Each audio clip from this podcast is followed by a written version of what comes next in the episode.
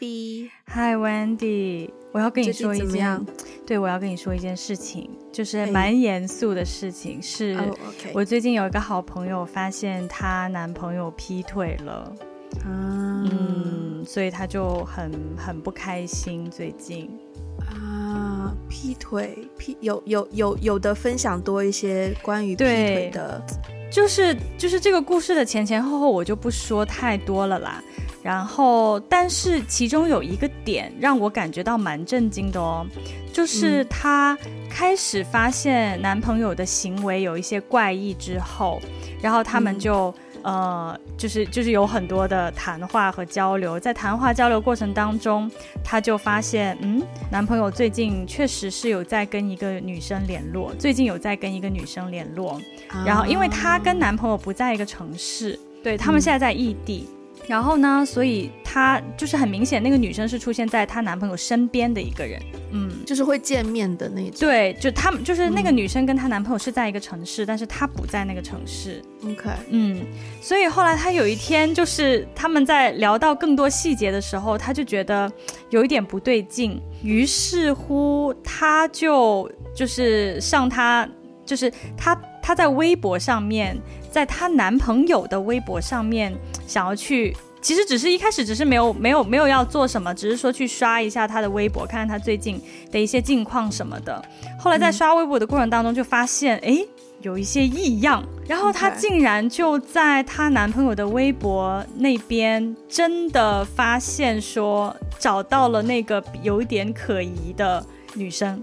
对.对，所以就是，但是她整个就是在她男朋友的微博上面找到那个女生的整个过程，我听完以后觉得比较震惊的一点是，我觉得如果我此时此刻被劈腿，我的反侦查能力变得好弱，因为我现在完全不用这种 social media。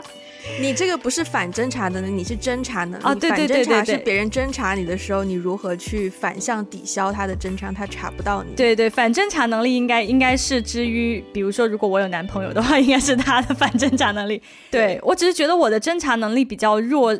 对，然后中间还有一个细节，就是他之所以能够很敏锐的找到一些，也不能说是证据啦，但是他很敏锐的找到那个有一点点可疑的。呃，蛛丝马迹，蛛丝马迹的整个过程是她在她男朋友的微博上面发现他做了一个直播，然后在直播的过程当中看到有人留言，然后留言就发现她那天直播跟另外一个人做了一个连麦的动作，然后就顺藤摸瓜的找到了一些可疑的人物，所以我当时听到这个的时候，我就觉得，哇，天哪！就是我又不玩微博，我也不玩直播，我也不知道什么是连麦。天哪！所以你的情况就是大家很难侦查到你的蛛丝马迹。哎，等一下，为什么我会有蛛丝马迹呢？请问，没有，就是可能有人喜欢你，想要知道多一些关于你的情况，就会去你的 social media 看啊。可是因为你的就是比较少出现，啊、所以就很难找到你的很多内容。对对对，确实是。但是我当时听完这个故事之后，当然我们我们就是我也安慰他，然后我们也聊了很长时间。只是他的这个整个找到蛛丝马迹的路径，让我感觉，哇，天呐！我现在。我跟 我已经跟不上现在年轻人的步伐了耶！我不敢，我不敢相信这居然是你最 focus 的点。我以为这是一个，我以为这是一个现代人应该都具备的基础侦查能力，好吗？也不过就是去上人家的那个主页，Facebook 也好，Instagram 也好，然后就 keep scrolling，keep scrolling 去看，点开看每一条留言，就这样子啊，然后甚至看他有被 tag 在哪些地方啊，不是吗？他倒也，倒也是，你是有多科技白痴啊？倒也是啦，倒也是啦。没有，但我觉得我们可以，我们可以就是聊聊，嗯，劈腿这个话题。说句，嗯、说句实在话，我我个人觉得“劈腿”这个词，嗯，有一点过于轻浮，嗯、就是被现代人用的太过于随意。OK，所以我对这个词，我觉得我们我们后面再聊这种特别，oh, 对，我们后面再聊这种深刻的话题，挖掘性的，对，我觉得对，maybe 我们从一些就是好，那我好，那我现在问你一个问题，对，好，对，因为因为因为因为这个问题我也很好奇，其实我很好奇你你在恋爱中的状态啦。就是十年没有恋爱过的人来吧，为什么会有一种想要落泪的感觉？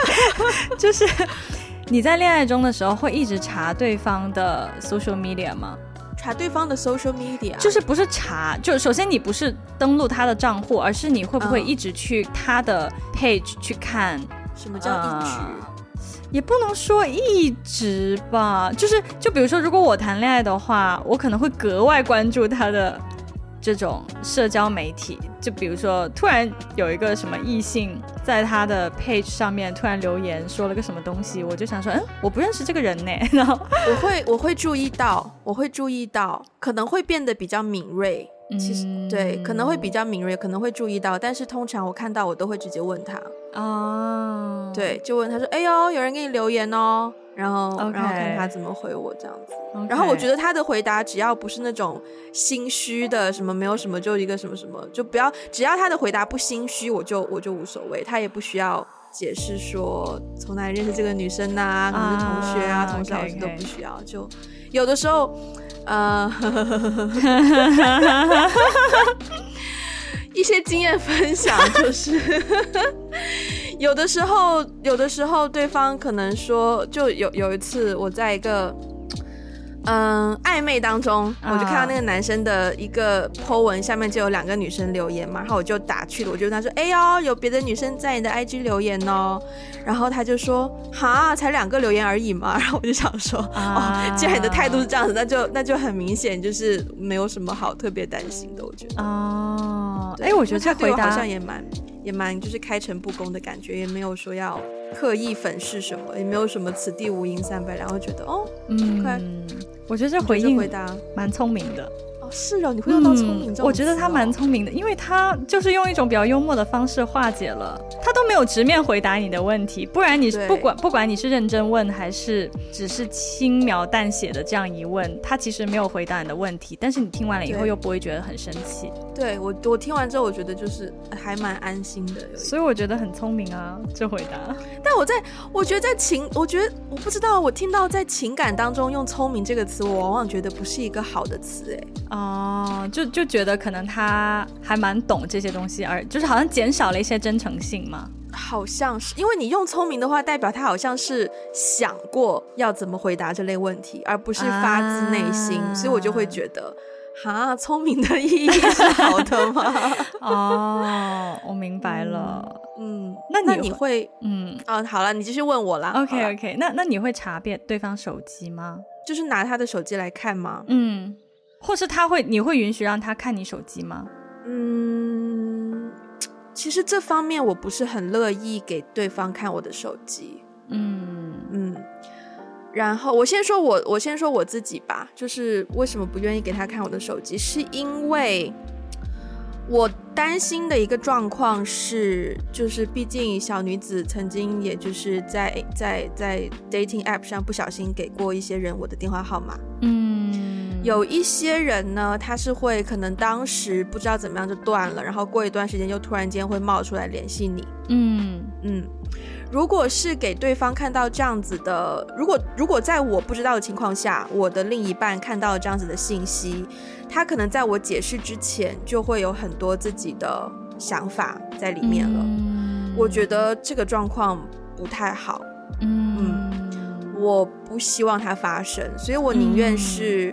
我自己看到了这样子的信息，自己先把它处理掉，然后 maybe 如果时机恰当或怎么样，maybe 偶尔会跟他 mention 到这样子的事情。因为如果是要跟我在一起，应该都知道我以前就玩 dating app，所以、uh... 所以所以所以我会希望自己先 take care，然后不要给对方这样子的这样子的疑虑的空间。嗯，对。然后还有一方面就是，我觉得我们在在。自己的电话上面跟不同的人讲话的语气方式，可能跟现实当中是不一样的。嗯嗯嗯。那同样一样的 situation 就是，如果对方在看到这样子的语气之后，会觉得哦，你是又会有一些自己的遐想的空间之后，会不会也对我有不同的幻想或怎么样？那我觉得这个也是没有必要让它出现的事情，因为我们在。我们在 social media 上面，或者是我们在自己在跟别人聊天的对话框，跟现实之中跟别人讲话的方式，常常都会是不一样的啊。嗯，就你在你在对话框里面，可能可能偶尔就会撒一个表情符号或什么过去，嗯、好像、嗯、好像很可爱，嗯、但在现实生活中不会无端端就给他一个眨眼或怎么样，所以这种东西是有机会令人误会的。是的，当然可能会有人说啊，那你就不要做这种令人误会的东西啊。但是。这个人与人之间的相处很微妙，对吧？不同的表情就是那种 emoji，其实每个人解读起来不一样。对，嗯，对，所以，所以，所以，既然我不想要，就是无所谓让对方看我，我觉得可能如果。情侣生活持续了一段时间之后，我可能会无所谓让他看我的手机，因为那代表说我从我的单身生活走入我的关系，那也经过一段时间的处理，我在别人、嗯、别人那些关系的，就是我的好混乱呢，就是可能我已经把这些。相处方式处理过了，嗯、就是我已经让别人知道说 I'm taken，就是我的形象可能也改变了。嗯、那到时候再让另一半看我的手机，我就觉得完全没问题。可是刚开始的话，嗯、我觉得你不要一上来就说，哎，你的手机密码是什么？我就会觉得，啊、我就会觉得。Too much，嗯嗯，对，因为你从你从单身变成有男朋友有女朋友，这是这不是说呃官宣就就完全进入关系，不是，是你有很多你自己身份要处理的，嗯对，嗯，所以基于这样的立场，我也不会说主动要看对方的手机，嗯，对，明白。但其实我是敏感的，我常常跟跟暧昧对象打电话的时候。他手机突然间有一个可能那个 Line 的提示音或怎么样，嗯，我就会我就会很敏感呐、啊，因为我跟他打电话通常是晚上啊，啊对对对，我就会问他说，哎呦，有人找你哦，你？对啊，我我就会这样子问啊，然后他就会说，他就会看一眼说，哦，工作的东西，然后就丢开，然后我反而觉得更加安心哎，就是你愿意为我放下工作的东西，我就觉得哇，啊，那如果他看到 Line，然后就说，哦，一个女生而已，你你会你会什么？感觉吗？我会很压抑吧？你这句话也太没情商了吧？什么叫做一个女生而已？就是，对啊，如果是，如果他真的说出这样子的话，我会说什么叫做一个女生而已？嗯、我应该会追问吧？嗯，明白。嗯，所以你呢？这里有两个问题啊，其实一一个就是说到会不会查对方手机，首先我我以前不会，现在不会，未来也不会。我是从来、嗯、我是不能接受。呃，跟男朋友互相分享手机内容的一个人，嗯、不是说我做了什么心虚的事情，或者是说，呃，他做了什么心虚的事情，我在这边睁一只眼闭一只眼，而是我觉得现在现代人的手机就是我的全部啊，我的、嗯、所有的我的银行卡、我的支付的密码都在里面，嗯、我家里人的联系方式，我的所有。Social media account 的所有信息都在里面，所以对我来说，这是一个隐私的问题。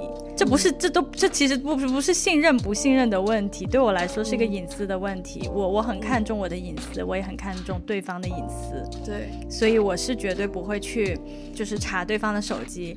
但是有有一一件事情非常非常微妙的，就是说，我们之前有发生过一个状况，就比如说。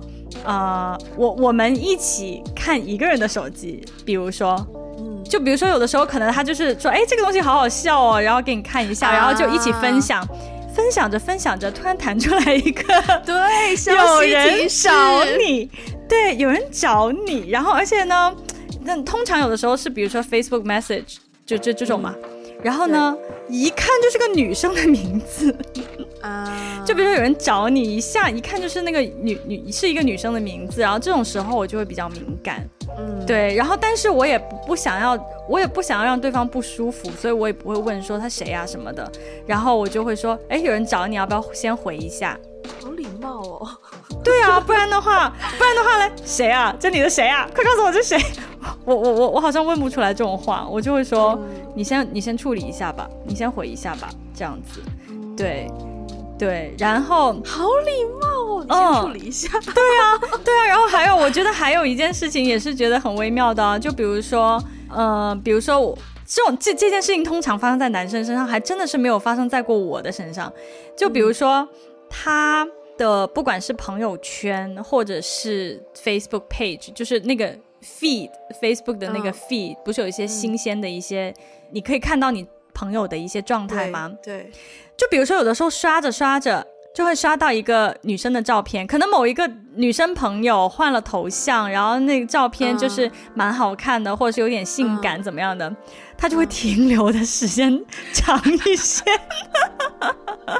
你真的很微妙哎，这种超级微妙的东西。对，因为她，我就明显，我就明显感觉到。如果我不在的话，他就会看很久。但是偏偏我在旁边，我们一起在看那个女生，所以他稍微有的时候停留久一点，然后我就会说：“哎，我觉得这女生蛮好看的。”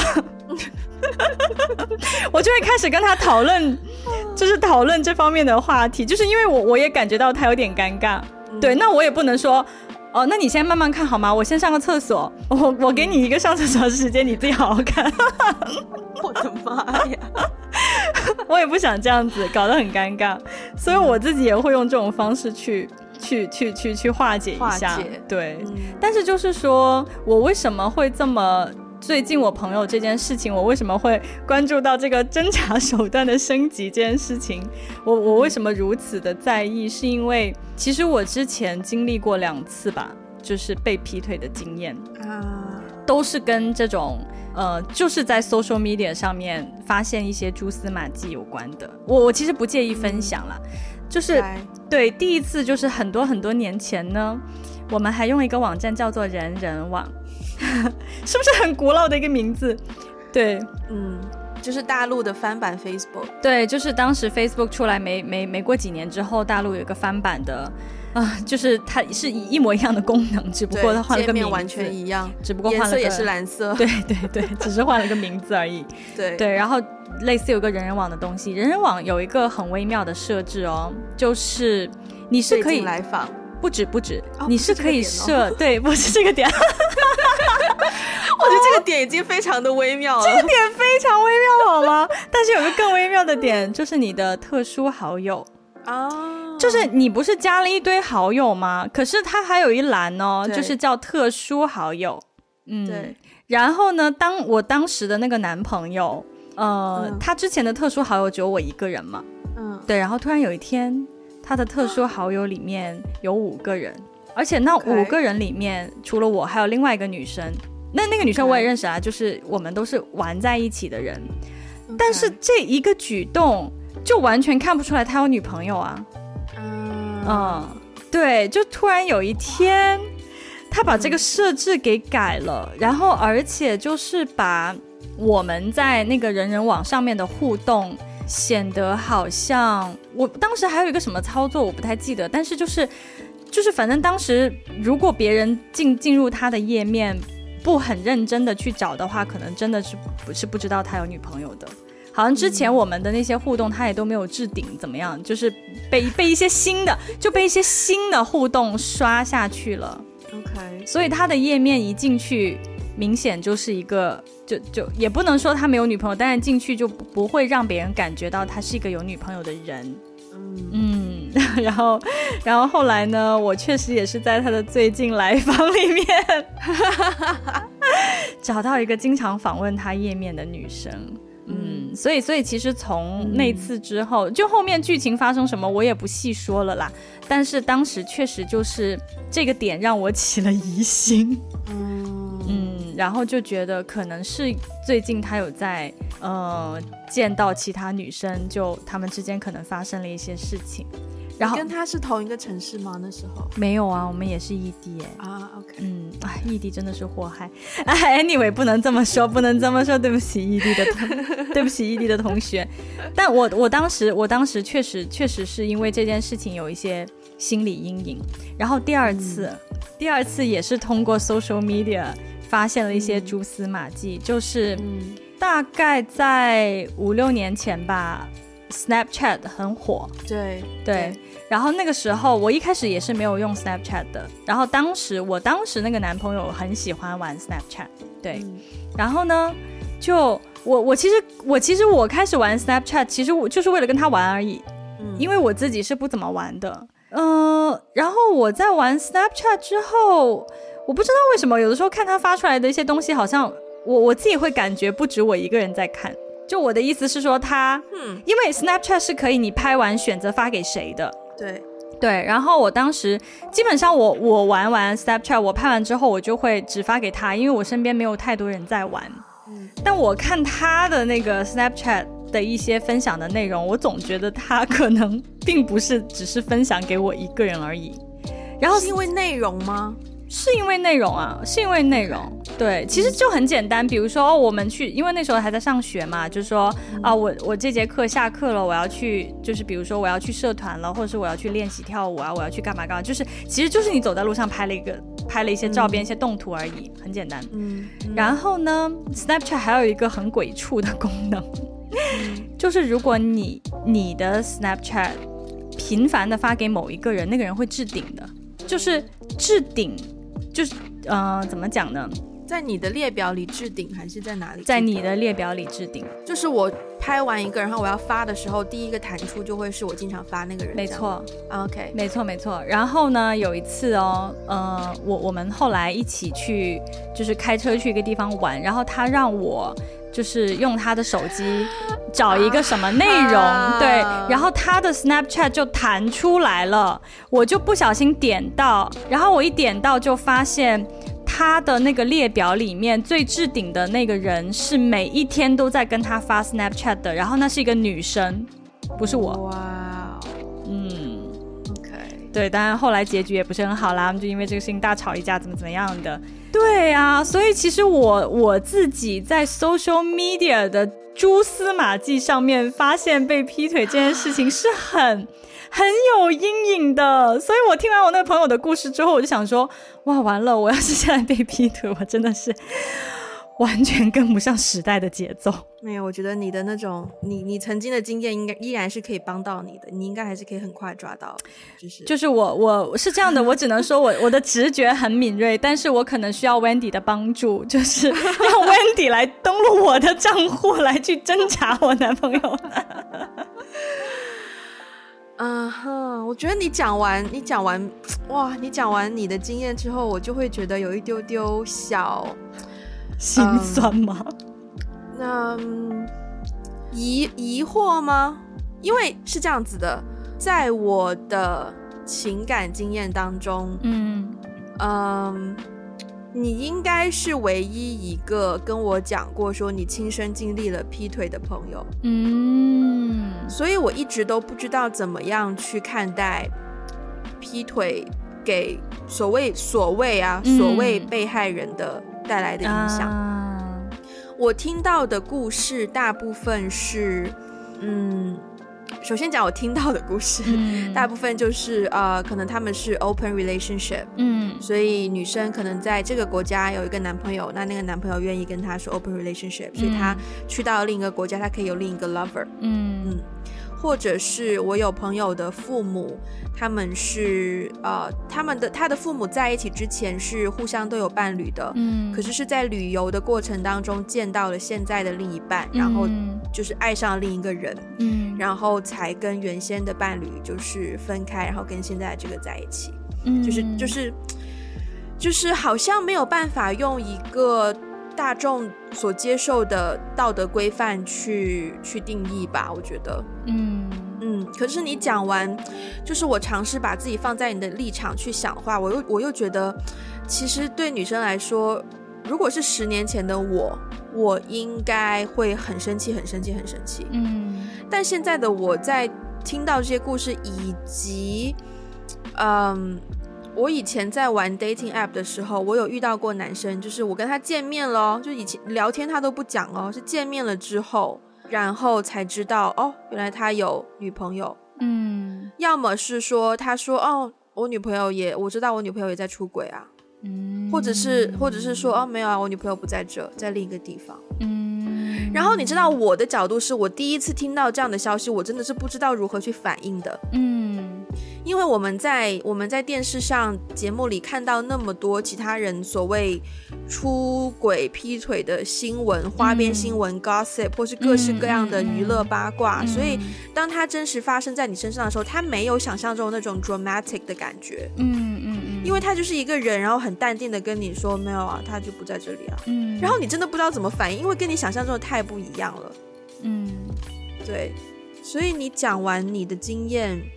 我觉得我觉得我们好像要要开始一个深度的、深度的去聊感情忠诚度这件事情。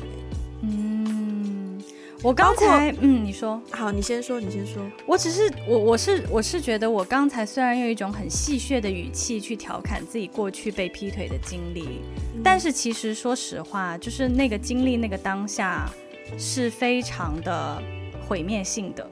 就是那个打击是很毁灭性的。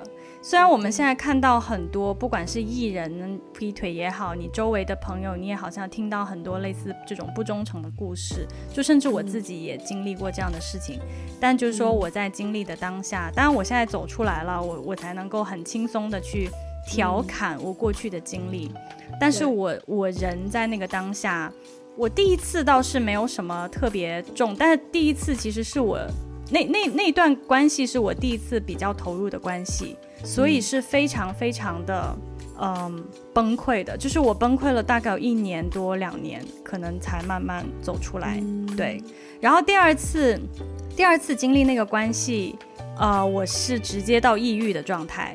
嗯，当然不是，当然最后导致抑郁的那个 trigger 不一定是因为这个他劈腿的这个点。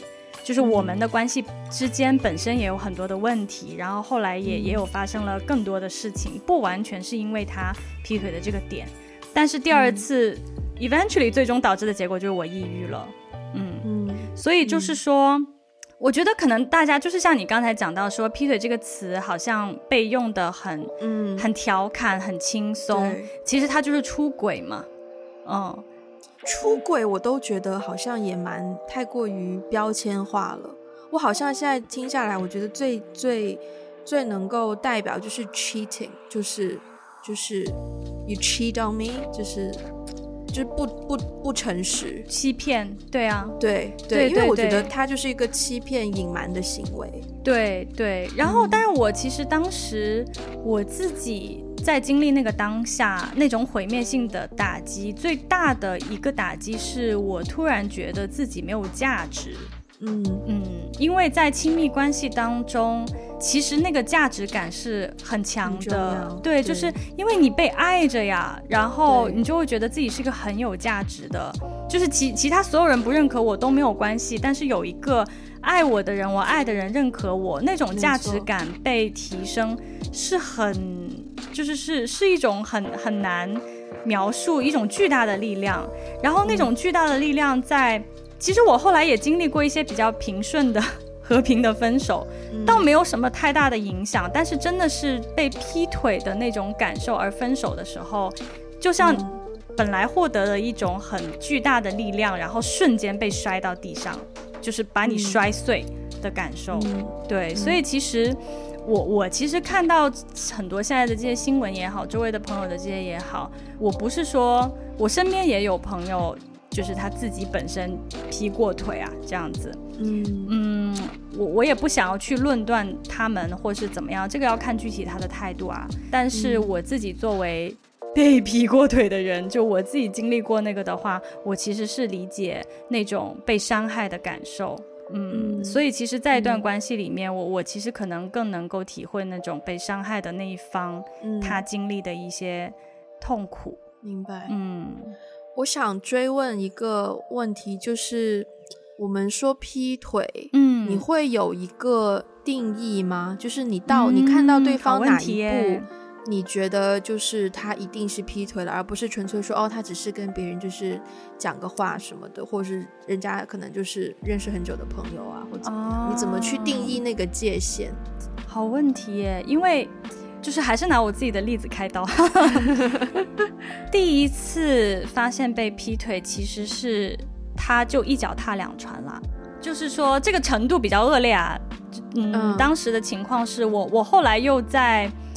哎，后来又发生了很多的事情，就是后来后来在我的侦侦查能力之下，对，其实我后来是问了他的朋友，然后他有一个朋友也是觉得，也不知道是可怜我还是怎么样的，就是他忍不住就跟我说了一些他们在那边发生的事情。我们不在一个城市，然后那个那个女生跟他是在一个城市的，嗯，所以其实后来当时我了解到的一个状况就是，他们已经。基本上是在一起的状态了，就是他会跟朋友介绍自己的女朋友是那个女生。OK，嗯，对对对，所以这这种这种就很明显了，已经就是对特对对，这个这个这个就是那个这这这法律上都可以有定义了吧？应该对对呀对呀，这种就。也不能说人家违法行为，但是在道德上就已经有点违法了。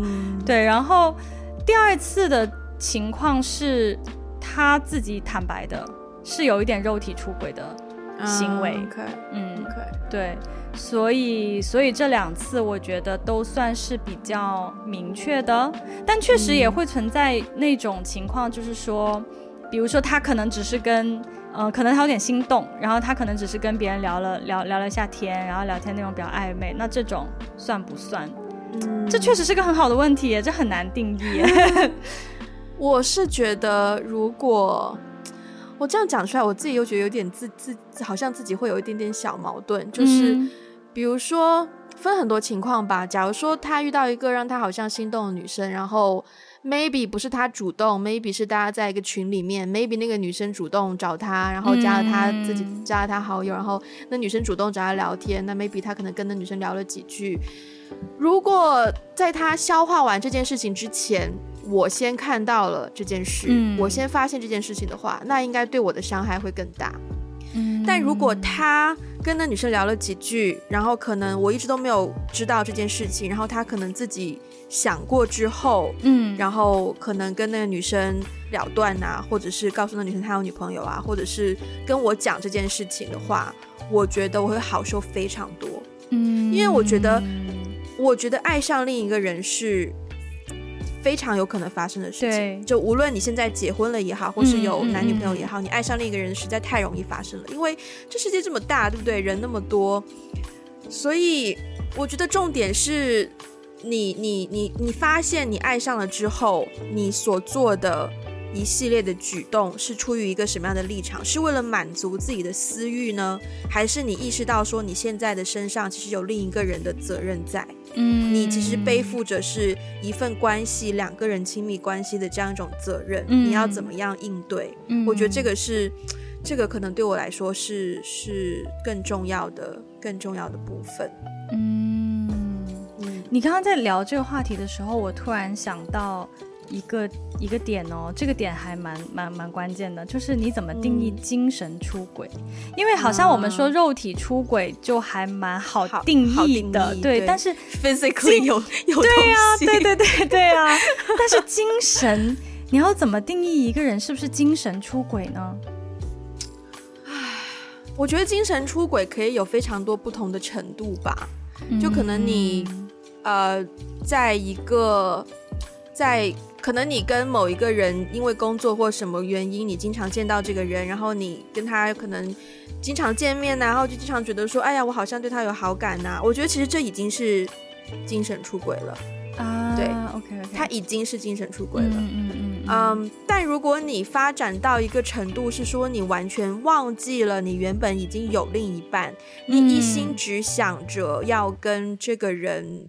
新的对象发展的话，那你就到了一个就是很难，不是说不能，而是说很难挽回的精神出轨的程度。嗯。所以其实我在精神出轨这方面，我还蛮。洁癖的，我觉得人很容易精神出轨。嗯嗯嗯，对，不能叫洁癖，就是定义比较严格。明白。可是我的接纳程度可能会高一些，就是你就算你精神出轨了，嗯，但如果你有一刻你发现你不应该，然后你回头你跟我讲，我觉得我都可以接受。嗯嗯嗯。可是如果你一直这样走下去，而完全把我置之不顾，完全没有想到我的话，那我就觉得不 OK。嗯。我觉得精神出轨这个概念本身呢，是是有一点点难定义啦，就是它的概念本身就有一点吊诡。然后我自己，你好爱用吊诡这个词啊？真的吗？我今天有用过别的，别、啊、不是今天，但是就是 overall 最近的一些节目，我经常听到吊诡这个词，因为这个世界很吊诡。扩大扩大一下你的词汇量好吗？好的。我我对于精神出轨这个看法是，首先在一段关系当中，不管是婚前还是婚后啊，我觉得对于就是对另外一个人有一些好感或产生一些心动的感觉，我觉得这真的是难免的。对，嗯、没没有人会一辈子对一个人永远保持激情，没错。只是我觉得那个心从心动，对于这个人觉得哎他蛮特别的、哦，对他有心动的感觉，到真的出轨，就是到比如说跟他有一些肉体上的接触，或是跟那个人开始发展出一段正式的关系，嗯、中间其实有很多步的。嗯嗯，就是我觉得其实每一步都都是要想一想的。对啊，他不是那种一上来就是突然间看到一个人欲火焚身，然后立刻要怎么怎么样，很少，很这种情况很少。大多数情况下都是遇到一个人，然后觉得哦，他还他还蛮特别的，蛮吸引我注意的，然后可能见面次数多了以后，就觉得开始觉得，哎，我是不是有一些什么心动的感觉？我开始关注起他。但是我觉得从一开始的那一步到最后发展出真的就是真的有什么。每一步它都是一个可以停下来的，对的那个有，其实是是有可以停下来的时间的，没错。嗯，所以我我其实对于这个问题，就是说我无法定义精神出轨是什么，但是我只是觉得，呃，在一段亲密关系当中，就就是就我觉得出轨没有那么快。我的意思是，哦、呃，就是我觉得我们每个人都会面对很多的诱惑嘛，就是。对，有很多的 temptation，但是在面对到这些 temptation 的时候，从它是一个 temptation 到你们真的发展出一段关系，中间有很多步骤，你都可以停下来，是可以避免的。对，对，是可以避免的，是可以停下来去想一想，我真的要就是 move on to the next step 吗？我真的要怎么怎么样吗？我现在是有一个，那我的伴侣怎么办？对，其实都是可以去想的。所以，所以啊，有的时候我听到一些什么。酒后乱性跟这个好像关系也不大，但是就是，但，但是就是很多时候我听到别人会很轻描淡写的说，呃，就是劈腿很难免啊，很普遍啊，然后怎么怎么样啊，我都觉得其实不是，其实不是这样的，其实不是这样的。嗯，你既然你讲到酒后乱性，我也很讨厌有一些人常常以啊，我昨天喝了酒。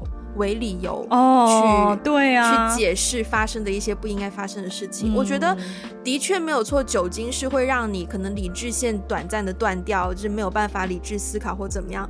但你喝酒前你有的选择啊，如果你知道今天晚上有机会发生某些事情的时候，你可以选择不喝酒啊，你可以选择让自己就是保持理智。啊、但你偏偏你既然你你居然会主动说哦，因为我喝了酒，那代表你在喝酒之前 at least 你是想过的，是的，是的，你觉得喝酒是可以帮你开脱的。所以你才选择喝酒。是的，是的。所以我觉得，对，我觉得 overall 就是，就是因为毕竟感情它本身是一个感情的东西。就如果你比较感性或怎么样，maybe 你很容易 fall in love 或怎么样，我觉得是正常，是 OK。因为感情的东西我们很难控制，但是理智是我们可以控制的。所以如果你情感上你发现跟某一个人，被就是你被某一个人吸引了，或是你对某一个人好像有更多的感情，但你理智上能够有一个理性在去控制住的话，我就觉得都 OK。可是如果你真的是非常的感性到说什么啊，我就是爱上了，我就是要冲啊什么的，你这个时候我也很讨厌别人拿说啊，他就是艺术家的性格就这样子，哦、我很讨厌别人这样讲，就是。对，嗯、就是你做做人是要有理智的。我觉得感性不能背锅啦。我觉得其实在，在在，我觉得在亲密关系当中，大家太容易贴标签，就是说，呃，这个人他很理性，然后那个人很感性，所以感性的人呢就比较容容易怎么怎么样。我觉得感性理性不是这样子去区分的，嗯、每一个人都有感性，每一个人都有理性的部分。但是对我来说，就是 again，就是如果他用一些借口去开脱，就说明他本身就是想这么做的。所以这个不是感，对我来说，它不是感性的问题，它就是一个 人的问题。没错，我还想问你哦，因为你刚刚你刚刚也讲到，就是你有朋友是呃 cheated，就是 cheated，哦，对对对对对。他跟你讲的时候，以及我很好奇是一个怎样的经历，就是他跟你讲，然后你的感受，然后你之后你怎么样去看待你这个朋友？嗯，我我其实通常听到朋友有这样的经历的时候，我都会问当时具体发生了什么。嗯，嗯，但如果对方愿意跟我讲，如果信任我，愿意跟我讲的话，因为。因为你也知道啊，我毕竟经历过的是被劈腿的那个人呐、啊，我就会很容易会带入到被他伤害的那个人是角色角色当中，对，所以我其实会问，我会多问一句说，介意分享当时的情况吗？这样子，然后，所以其实对我来说，这个人他虽然现在分享起了这些事情，那因为这件事情已经过去了，他的反思是什么？嗯就是他对自己曾经做过劈腿这个行为，他的他他的态度是什么？我觉得现在这个态度很重要。我有遇到过一些人，就是很，就是觉得自己做的很不应该啊，就觉得自己伤害了别人呐，就是希望可以跟对方道歉或是怎么样的。嗯，真的是，就我我从他的表情当中，我真的是觉得他真的知道自己好像伤害了人。他很想要去弥补他当、嗯、当时做的不好的事情，嗯、对。但我也有遇到一些人哦，就是轻描淡写吧，对，就是轻描淡写的说起之前当年自己呃劈腿的一个状况，似乎没有什么悔意。嗯、对，所以如果他是这种态度的话，我说实话，我确实会对他的印象不太好，哎。对啊，那你我跟你好像，我跟你的态度好像差不多，因为我觉得就是就是，如果一个人很很很，我觉得跟那句话没有关系，但是是跟他讲这句话的态度，就是他的态度很有关。嗯、就如果你说 I fell in love with another person，其实这句话我、嗯、这句话其实可以听上去很浪漫，嗯、但是同时也是他如果是怀着一种悔意，怀着歉意。嗯就不仅仅是我爱上另一个人，但同时我也伤害了另一个人。如果他是有这种自知之明的话，我会觉得，我会觉得，嗯，我还会，我还很愿意把你当朋友，因为 you're very aware of what you have done，嗯，and you know there's no turning back，嗯，就是你已经伤害别人，这个是没有办法退回去的步骤，就是一些伤害，it's been done，嗯。就你知道，你知道是是不对的，而且有一些伤害没有办法去回转。嗯，那这个时候我愿意，我愿意去听你讲，听你，嗯嗯，听你的 sharing，然后然后去，嗯，对，然后帮你可能让你 somehow maybe feel better，就是会。但如果但如果他就是对啊，像你说轻描淡写，然后。包括我现在想起来，当时在 dating app 上面遇到那些男生，嗯，我就会说实在话，我到这一刻我都不知道正确我正确的反应应该、嗯、maybe 我应该就是直接直接走掉吗？嗯、或是直接说什么就是 get out of here 之类的吗？可是可是如果对方是这样子的态度，我可能就我知道是我我就怀着我只能怀着怀疑的态度跟这个人继续相处或怎么样，就没有办法有那种。信任的感觉一定没有办法。你说起这件事情呢，我有一个小小的经历可以分享。嗯，就是曾经有一个人，他对我呢表示出极大的兴趣，也也不能说是追求，因为我觉得就是小时候好像用追是可以的，可是好像长大以后大家就不太是像小时候那种，就是给你买东西啊，嗯、怎么怎么样，好像不是那种追，但是你明显的知道他对你是有兴趣的。然后哦，所以我说做人真的是不要做太多亏心事，很很神奇。后来我在一个非常非常机缘巧合的地方发现，他其实是已婚。哦，嗯，我不知道的，我完全不知道。然后是我很无意中无意中发现的。对，首先我只能说这个世界很小啊，然后其次是我我当时我当时的感受，我当时发现了以后，我立刻就我立刻想把他拉黑，我后来也把他删了，就是就是那一刻我就觉得这个人，嗯，在我这里已经完完全全丧失掉所有的 credit，对，嗯。嗯，我对他真的一秒钟。就是立刻觉得一一开始之前也没有什么太大的兴趣要要跟他在一起，但是只是我觉得当时觉得还是可以做一个朋友，但是那一刻我就觉得彻底的不可以了，真的不可以了。嗯，嗯，对，有一种被打了一巴掌的感觉。嗯，好啊，我觉得我。好难呢，我觉得听你讲完，我依然会觉得我的世界没有办法像你的世界那样。我知道我我讲这样子的话可能会被骂，因为我也不是说鼓励劈腿，我也不是说鼓励你四周这样去暧昧，我只是啊，我只是愿意包容情感上的更多的可能性吧。嗯，我觉得就嗯，就像我像我前面讲到的，那就是那些男生，其实，嗯，有有他们多多少少其实跟我的跟我的工作是有一些小小相关的。嗯嗯嗯，所以算是圈里的人，就不不是说娱乐圈，而是我们自己做电影的 freelancer 这样这样子圈里的人，所以我会觉得好像我不太想要，就是。我如果我要拉黑别人 或者是删别人的话，嗯，只能说如果他对我造成实质性伤害，我会，嗯，就可能他忽冷忽热我啊，或者是像我之前好像也分享过，在 dating app 上面也有这样子的例子，嗯，我会我会直接把对方拉黑。嗯，嗯，但如果这个人是现实生活中跟我有一些交集的话，我好像就会可能冷处理吧，嗯，就是晾在那边也不会明白，不会过问，然后我也不会刻意做出一些针对你的举动。嗯嗯嗯，但是。就是 you're just there，然后 I know what you have done，但是 no judgment，but also not gonna you know develop further stuff。我觉得，我觉得对于这个，就是对于这个讨论，我始终觉得这个核心。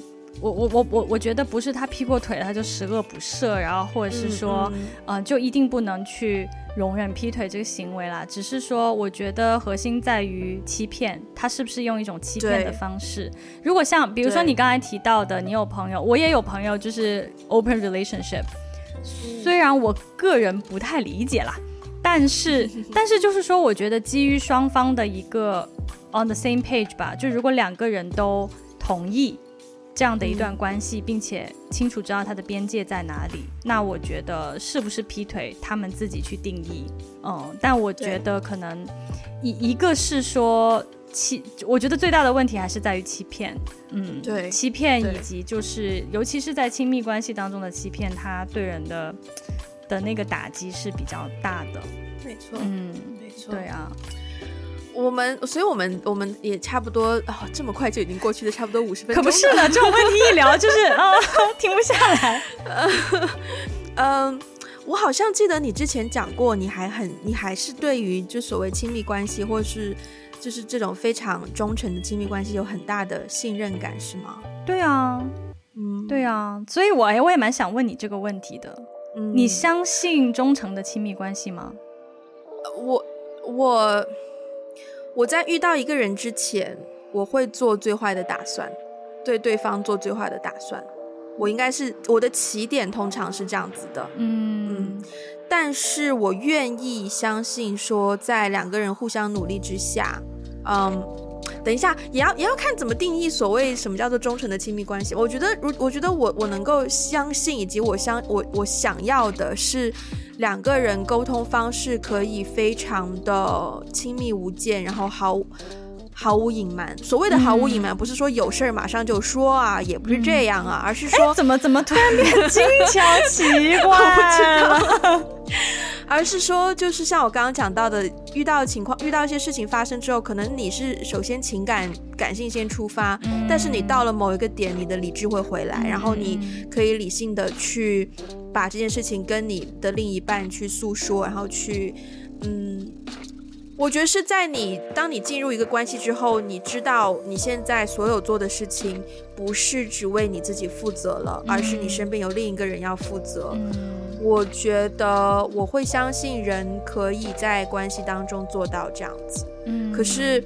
我同时也认为他是需要时间去去磨的，嗯，就我不觉得每一个人，我不觉得有人天生就很知道说亲密关系里面就应该这样子，嗯，对，所以我会给我我愿意我愿意给犯错的空间，可是我觉得那个那个那个叫什么，就是你要有你要有这一份 sense 吧，对，嗯，对。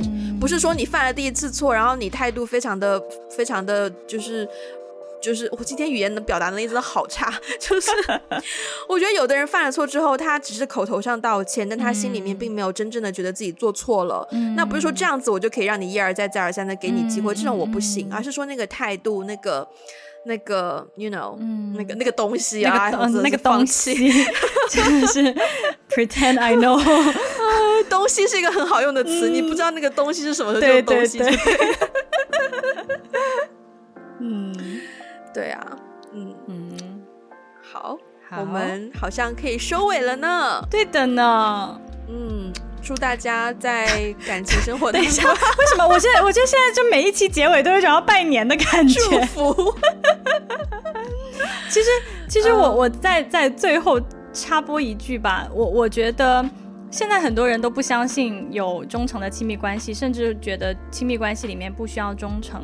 呃，我自己始终是相信。还会有就是忠诚的亲密关系的，而且我也很盼望，而且我也有信心，我觉得自己可以在亲密关系当中维持忠诚，我觉得也可以去维护一段好的亲密关系。只是亲密关系真的是需要练习，很很少人就是一出生就很懂维维维系一段亲密关系。嗯，所以我是觉得大家可以勇敢去爱。我觉得 maybe 是可能。不要抱着一种天真的幻想说，哦，可能下一段就一定是完美的哦，当然没没有，对对对，而是说你也要从就你也要懂得去看到一些预兆啊，或者是也要懂得去，你不能只求对方是忠诚的，嗯，你也要学会做自己的练习，也要练习自己如何在亲密关系当中去去为这一段感情以及为。对方做出一些什么样的成长，什么样的事情，所以，嗯，呀、yeah，大家都，yeah, yeah, 大家 又又要进入拜年模式，对，不是不是不是不是，就就我觉得还有一个啦，就是了解自己的底线很重要，嗯，对，就是就是可能在进入亲密关系之前，之前有过亲密关系经验的人，他可能会在关系当中知道。他的底线是哪里？就是对方这个人做做了什么伤害到自己，那那个伤害就是我的底线，我不能容忍这件事情发生。嗯。我觉得双方知道自己的底线在哪里，提前沟通，然后并且去努力经营一段亲密关系，会让这段关系变得越来越好的。嗯。没有人生下来就是完美，但是好的关系一定是经历过一些风浪的。嗯，没错。对，我鼓励大家就是多多谈恋爱哦，多多谈恋爱才可以多多练习哦。耶、yeah，好，那我们今天节目就到这边。如果你喜欢我们的节目，欢迎分享给你身边的人，也可以去呃 Instagram 还有微博以及 Facebook 给我们留言。那我们的博客 We Got A Blog dot com。可能很快就不再存在了，了但但今天只是一个，今天只是一个，就提前小小们我们在我们还在商量这件事情，嗯，但就只是一个预告。所以如果大家有兴趣的话，可以去再去看多一眼我们之前写的一些文章，然后也可以在上面发长的信给我们啊。还有，好像我们很久没有宣传我们的听众群了，就是如果大家有兴趣的话，我们有一个听众的微信群，大家可以就是私信我们，如果你们想要加群，有这个意愿的话，以及我们需要。些实质实质性的支持，我发现我上一期好像这个部分有讲错吧？Anyways，就是 Patreon 还有爱发电，啊、呃，我们近期也会有更大的动作，那请大家就是敬请期待。那我们今天节目就到这边啦，我们下次再见，拜拜，拜拜。